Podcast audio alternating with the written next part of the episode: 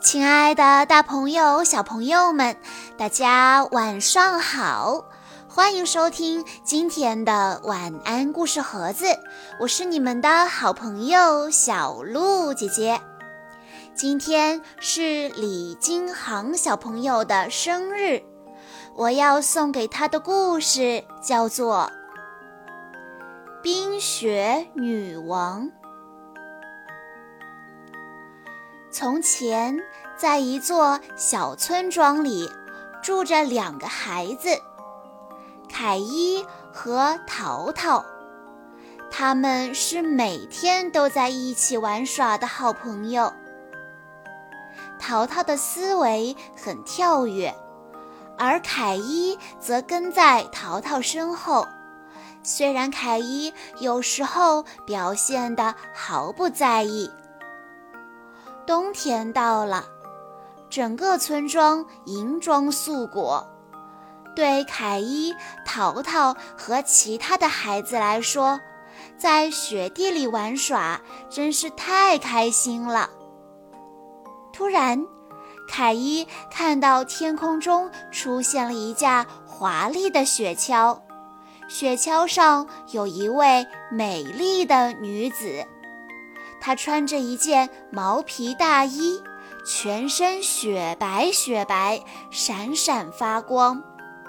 虽然他看上去神采飞扬，目光却异常的冷酷。其他孩子抬头望着从天空中落下的雪花，并没有看到雪橇，可凯伊却着了迷。是冰雪女王。冰雪女王的雪橇在凯伊的身边停了下来。她对凯伊说：“跟我来，我带你去看看我的冰雪王国。在那儿，你可以做任何想做的事情。”就像被催眠了一样，凯伊乘上了女王的雪橇。突然，冰雪女王亲吻了他的脸颊，凯伊立刻就忘记了他的家人、生活的村庄，甚至好朋友淘淘。雪橇越过广袤的森林和高耸的雪山，天气越来越冷，但凯伊并没有感到寒冷。原来，冰雪王后的魔法之吻让她的身体失去了知觉，也冻住了她的心脏。实际上，冰雪王后是一位邪恶的王后假装的，她将孩子们带去做自己的仆人。与此同时，村里的人都很担心凯伊的下落。每天，淘淘都盼望着朋友的归来。春天快到了，有一天，淘淘决定去找凯伊。他朝着河边走去，这条小河横穿了整个村庄。淘淘祈祷着：“小河呀，小河呀，请告诉我，凯伊在哪儿呢？”突然，升起的波浪把一艘小船带到了淘淘面前。他登上了船。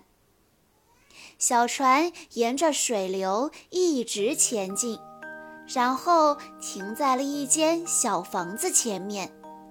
一位老妇人从房子里走了出来。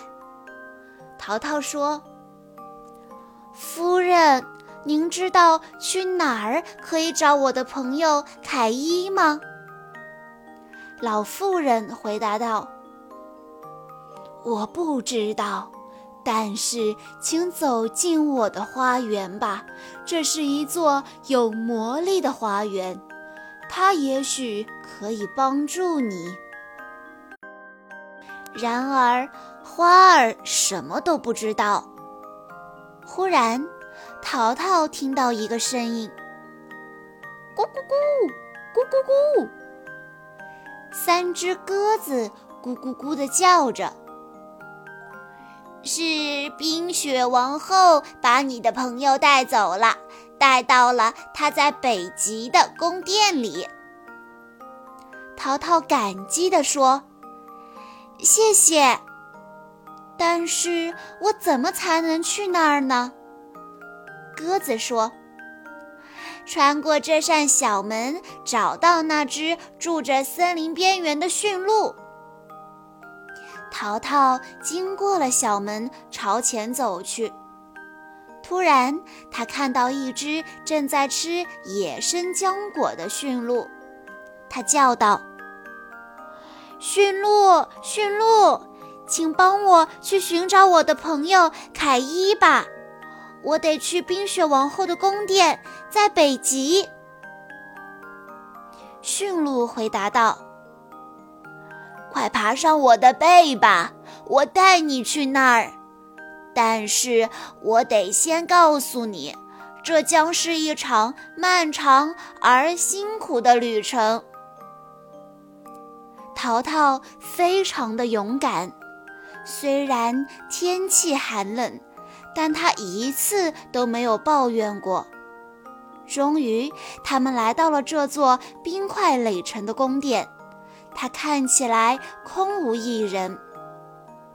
驯鹿解释道：“冰雪王后一定是去别的国家播种冬天了，因为我没有看到她的雪橇。”淘淘说。那我们快走吧。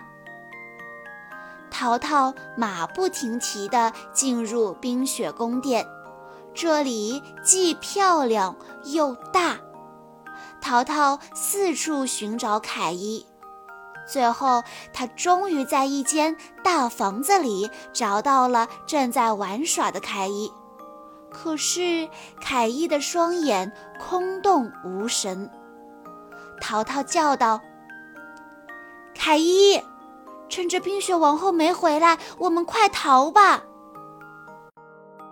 淘淘高兴地抱住了自己的朋友。忽然，凯伊被冰冻的心恢复了正常的温度，凯伊像刚从噩梦中苏醒般的恢复了神智。在凯伊和淘淘的友谊面前。冰雪王后的魔法显得黯然失色，而凯伊也找回了所有的记忆，并和淘淘赶快回了家。两个好朋友幸福地生活着。当长大成人时，他们已经忘记了残忍的冰雪王后和她的那一座冰雪宫殿。小朋友们。在听完了今天的故事之后，我们都被勇敢的淘淘和凯伊和淘淘之间的友谊所感动。但同时，我们也要吸取教训，那就是不能随便跟陌生人走。以上就是今天的故事了，在故事的最后。李金航小朋友的奶奶想对他说：“淘淘，你是爷爷奶奶、爸爸妈妈的开心果，大家都很疼爱你。希望你在今后成长的道路上，勇敢地面对困难，健康的成长，做一个聪明懂事。”不爱生气的淘气包，小鹿姐姐在这里也要祝李金航、淘淘小朋友生日快乐。好啦，今天的故事到这里就结束了，感谢大家的收听。更多好听的故事，欢迎大家关注微信公众账号“晚安故事盒子”。我们下一期再见喽。